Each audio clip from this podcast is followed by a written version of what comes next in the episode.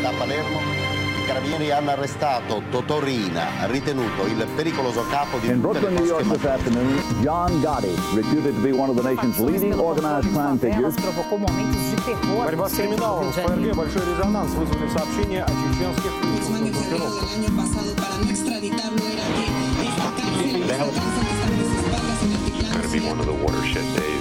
Atención, noticia de última hora. Oficiales indican que Pablo Escobar Gaviria murió en la ciudad de Medellín. Bienvenidos a Los Innombrables. Les habla Juan Sebastián Rodríguez. Buenas. Aquí estamos después de tanto tiempo. En esta ocasión seguramente sea necesario, más que en otras ocasiones, refrescar un poco la memoria. La vez pasada les conté sobre la llamada Primera Guerra de Mafia, la mal llamada Primera Guerra de Mafia. Cómo la Cosa Nostra se introducía en el tráfico de heroína, cómo los conflictos de poder no eran solucionados por la comisión y cómo los corleoneses empezaban a abrirse camino. En los 70 va a empezar una época conocida en Italia como los años de plomo, marcados por el terrorismo político entre izquierda y derecha. Asesinatos, bombas, desapariciones, secuestros y toda una serie de hechos que empezarían a engrosar esa grande lista de misterios italianos.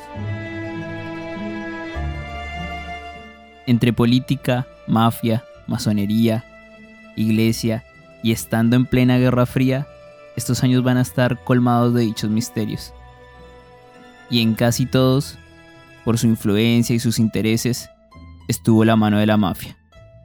Ya sea como autores, como cómplices o como simples ejecutores. Lo cierto es que en Italia muy pocas cosas sucedían sin que Cosa Nostra lo supiera. Seguramente no abordaremos todos los misterios de estos años, pero sí algunos de los más importantes, los que nos van a permitir dimensionar la influencia de la mafia, no solo a nivel local, sino en el tablero de la geopolítica, y por ende, en la vida de todos.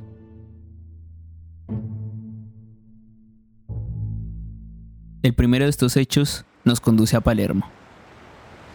Una noche del 16 de septiembre de 1970. El verano está en sus últimos días. Y aquel miércoles, el periodista Mauro de Mauro sale de su trabajo cerca de las 21 horas. Como ocurría casi siempre, va en el auto con su compañero Giancarlo Drago para acercarlo a su casa. Luego de dejarlo, se dirige a su apartamento, pero antes se detiene a comprar un paquete de café en el Bar Nobel. Allí pasa un rato, hasta que finalmente parte hacia su hogar.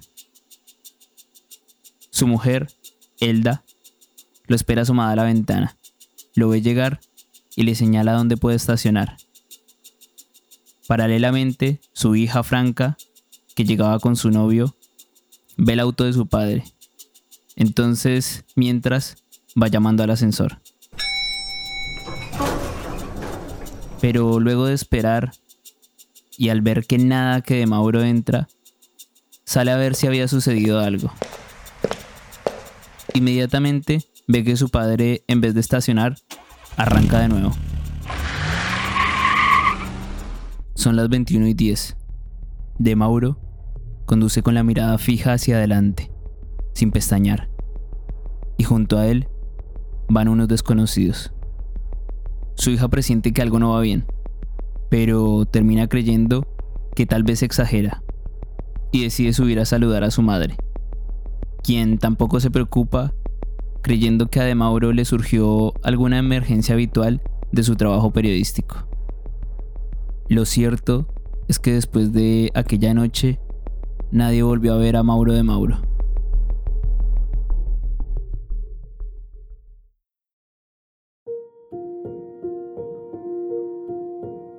Al día siguiente, en la calle de Azaro, encontraron abandonado el auto de Mauro. Inmediatamente, tanto carabineros como policía empezaron la búsqueda. Los primeros, encabezados por Giuseppe Russo y Carlo Alberto Dalla Chiesa, y los segundos por Boris Giuliano. Todos asesinados más tarde, aunque en situaciones diferentes, siempre por la mafia. De las investigaciones van a surgir tres hipótesis. La primera, la pista borghese. Luego, la pista de la droga. Y finalmente, la pista Matei. La pista borghese indicaba que la desaparición de De Mauro tenía que ver con posibles secretos que este estaba por revelar sobre el fallido golpe borghese. Otro de esos hechos que llenaron de misterio estas décadas y que tal vez cuente en otro episodio. Luego estaba la pista de la droga, la menos coherente de todas, que indicaba que supuestamente Cosa Nostra lo había desaparecido por sus denuncias sobre cargamentos de droga. Y a ver, si bien es cierto que, como declaró Tommaso Buscetta, De Mauro era un cadáver que caminaba, debido a sus constantes denuncias a la mafia, también fue comprobado que la hipótesis de la droga no solo era superficial, sino que fue creada justamente para despistar. Finalmente, está la hipótesis más probable de todas y confirmada por la justicia en el 2014. Es la pista Matei, según la cual De Mauro fue desaparecido debido a lo que descubrió con respecto al accidente aéreo en el que murió Enrico Matei. Pero para entender mejor, vale la pena que volvamos 10 años atrás, cuando ocurrió el nombrado accidente.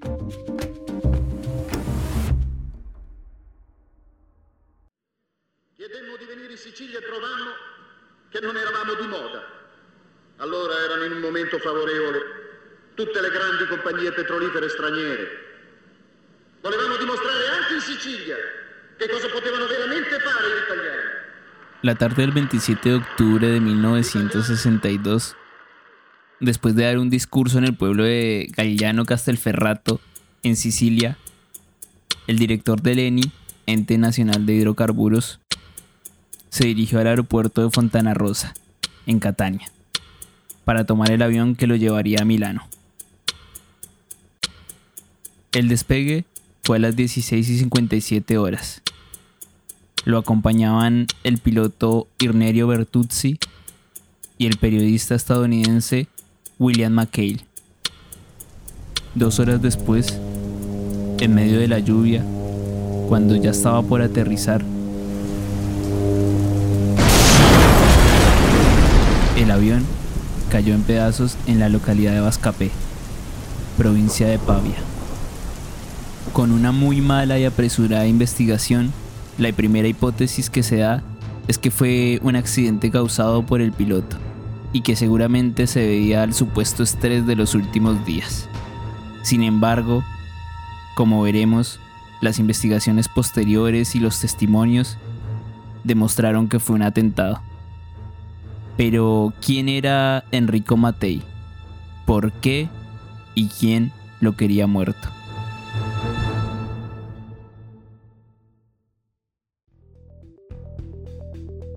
Matei, que durante la guerra arriesgó su vida siendo parte del movimiento partisano católico, fue nombrado vicepresidente de la JIP, Compañía General Italiana de Petróleo, en 1945, inmediatamente después de la caída del fascismo. Va a ser en este periodo que se va a oponer a la privatización de dicha compañía, que ya desde entonces era codiciada por las grandes petroleras internacionales. En esta misión, Matei va a ser apoyado por el ala izquierda de la democracia cristiana, partido al que estaba vinculado. Ya sé, esto suena a una contradicción, pero bueno, es importante aclarar, por lo visto hasta ahora, que la democracia cristiana va a tener principalmente dos corrientes. Una de derecha, conservadora, de ricos burgueses que creían que eran el bastión anticomunista en Italia y que, como hemos visto hasta ahora, tenía fuertes vínculos con la mafia. Y otra de izquierda, más progresista, socialdemócrata, más europeísta que filoamericana y a la cual le interesaba un Estado fuerte. Va a ser a esta corriente a la que va a adherir Matei. Más tarde, luego de evitar la privatización de la Jeep, en 1953 se va a crear el ENI, que a partir de entonces se va a encargar de solucionar el aprovisionamiento energético del país. La fuerza del ENI va a estar en su autarquía, su posibilidad de moverse como cualquier otra empresa privada a pesar de ser estatal. Y esta ventaja va a ser potenciada justamente gracias a la dirección de Matei. No será raro que digan que Matei era el ENI y el ENI era Matei. Desde el principio va a tener enemigos internos, pero sobre todo externos.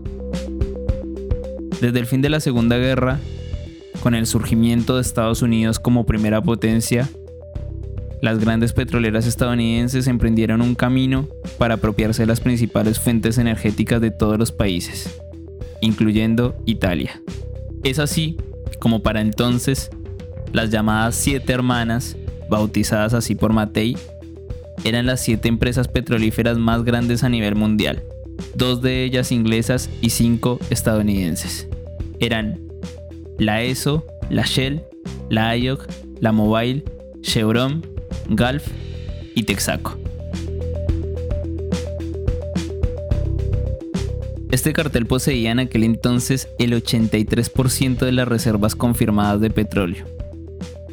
Tenían casi todos los oleoductos, más de la mitad de las refinerías y dos tercios de la flota de buques cisterna existentes en el mundo no comunista.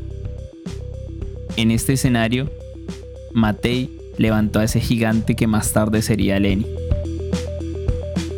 La fórmula Matei para lograr irrumpir en el mercado monopolizado fue simple, fue ofrecer mayores beneficios a los países con los que negociaba, no solo como estrategia comercial, sino porque Matei creía en la autodeterminación de los pueblos y por ende en el libre uso de sus recursos económicos. Sus negociaciones eran de tú a tú, no una relación colonial extendida a través del dominio económico. Así, la fórmula Matei era 75% al país socio y 25% al ENI, rompiendo el 50-50 que hacían las siete hermanas.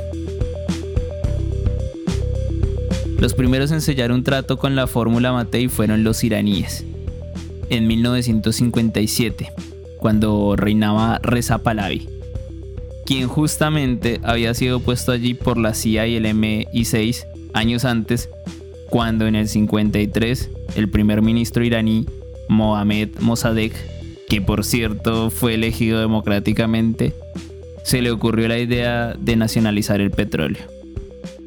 Pero en aquel 1957 cuando los ojos geopolíticos estaban sobre la crisis del canal de Suez, Matei aprovechó la ocasión y cerró el trato con Irán. Después de este éxito, fue a por Egipto, Marruecos en julio del 58, Sudán en el 59, Túnez en el 61 y Nigeria en el 62. En este escenario, Matei se convirtió en el gran socio de ese tercer mundo que empezaba a liberarse del colonialismo. Bueno, de hecho, dicen que fue muy cercano al presidente egipcio Nasser, y más tarde empezó a financiar la libertad de Argelia, lo cual, como veremos, le traería problemas con los franceses.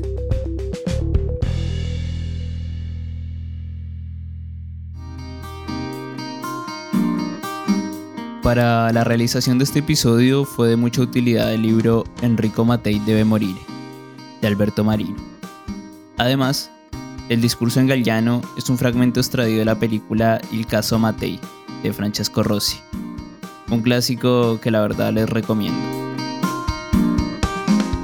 Originalmente este va a ser un episodio único, pero lo extenso y complejo del tema hizo que opté por hacerlo en dos partes. Así que para la segunda parte no se pierdan el próximo episodio que estará disponible en 7 días. De igual manera, a pesar de la ausencia de estos meses y de lo que requiere abarcar cada tema, cosa que complica la producción de cada episodio, es importante que quede bien claro para los oyentes que el proyecto sigue adelante. A los que después de tanto tiempo siguen escuchando, les agradezco la paciencia. Y recuerden, si tienen alguna sugerencia, la misma es bienvenida. Para comunicarse y enterarse de más, les recomiendo seguir el Instagram arroba los innombrables podcast. Todo sin espacio y en minúscula. No siendo más, hasta el próximo episodio.